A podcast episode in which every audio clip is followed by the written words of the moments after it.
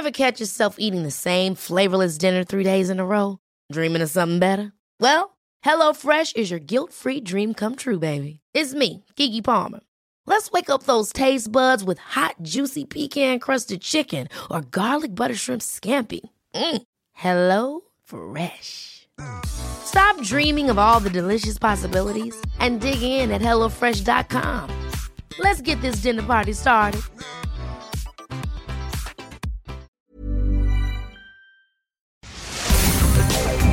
Divagando en la mente de un espacio donde semana a semana llevaremos a la silla de los psicoanalistas las mentes más tormentosas para ser analizadas por los expertos.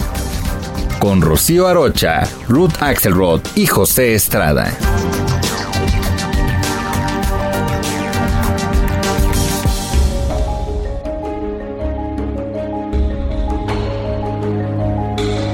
¿Qué tal? Es un placer estar con ustedes como todos los martes con una nueva cápsula de Divagando en la mente de. En esta ocasión vamos a divagar en la mente de las parejas homosexuales que buscan adoptar un hijo o en la mente de los hijos de una pareja homosexual. Y es que este tema ha sido muy controversial, ha generado mucha expectativa y ha despertado muchas inquietudes en las comunidades a lo largo de todo el planeta. En nuestro país en particular hemos tenido un largo debate sobre la posibilidad del matrimonio homosexual entre muchas otras cosas, precisamente por la posibilidad que les otorga la ley de adoptar hijos. Pero más allá de los fantasmas, más allá de los miedos, más allá de eh, el cambio que supone el eh, enfrentar una pareja homosexual eh, ante la paternidad y la maternidad, creo que es importante hablar de una realidad psíquica. La paternidad y la maternidad se da en temas y en términos de funciones, no necesariamente en términos de sexo. ¿Qué piensas, mi querida Rocío? Así es, Pepe. La literatura de investigación científica ha demostrado hasta la fecha que los hijos de padres eh, de familias mono o homoparentales o de familias homoparentales eh, pueden tener las mismísimas posibilidades, los mismísimos recursos emocionales, afectivos, etcétera, para salir eh, adelante con una buena crianza. No depende de si es una mujer y un hombre, dos mujeres, dos hombres. Ahora, lo que sí es interesante también saber es que, que dos personas criando a un ser humano son mejores que una.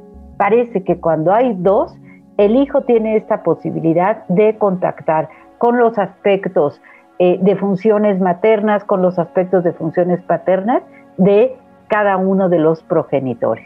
Dicho de otro modo, una mujer puede funcionar como padre y puede funcionar como madre en términos de funciones. Cada una de estas funciones tiene ciertas tareas y estas tareas las puede llevar a cabo perfectamente dos hombres, dos mujeres, un hombre y una mujer.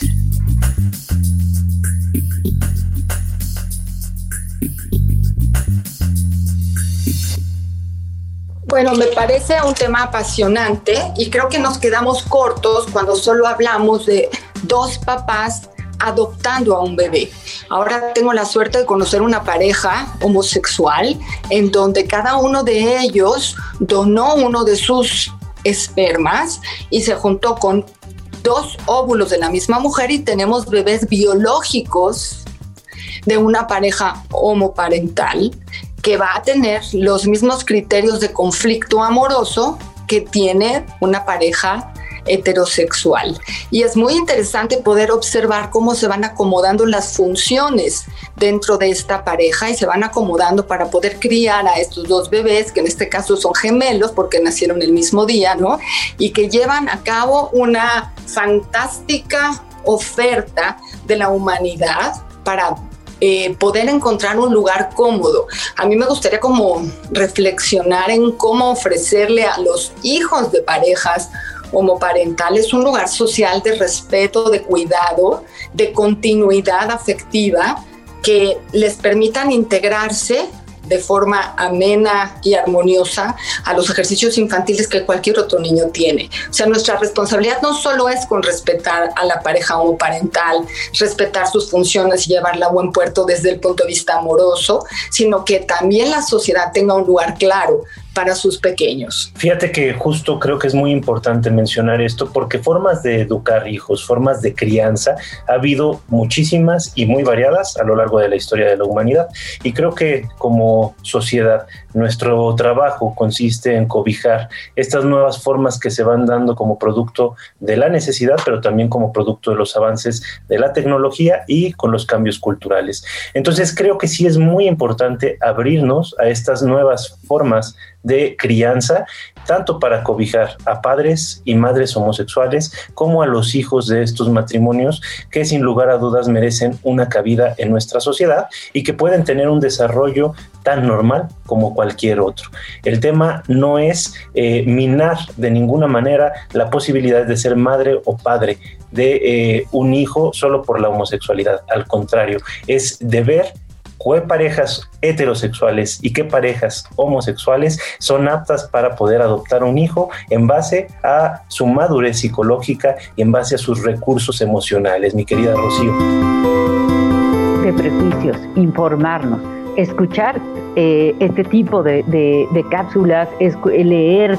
Eh, la ignorancia nos lleva a los prejuicios y los prejuicios hacen que una sociedad no eh, crezca, no se desarrolle, no dé oportunidad a las personas. Entonces, estar informados y no emitir juicios eh, a lo loco que luego se dicen y se van pasando a los hijos y entonces se convierte en una sociedad discriminatoria, racista, elitista. Nuestro trabajo, nuestra labor de cada uno de nosotros para tener una ética eh, mejor desarrollada consiste en estar informados y no hacer aseveraciones sin información. Reto no solo es para la sociedad civil, es también para el ejercicio profesional, para el ejercicio legal de nuestro país, que si abre la circunstancia para que estos pequeños tengan, estas familias tengan que quedar protegidos por toda la sociedad de la que nosotros formamos parte. Hoy en día el reto es amplísimo, amplísimo, quitar prejuicios y atrevernos a mirar a la humanidad desde un lugar nuevo. Pero bueno, para eso estamos aquí, divagando en la mente de las parejas homosexuales y sus críos, con el gusto de compartir con ustedes. Hasta la próxima. Te esperamos cada semana en un episodio más de Divagando en la mente de a través de todas las plataformas de streaming por El Heraldo de México.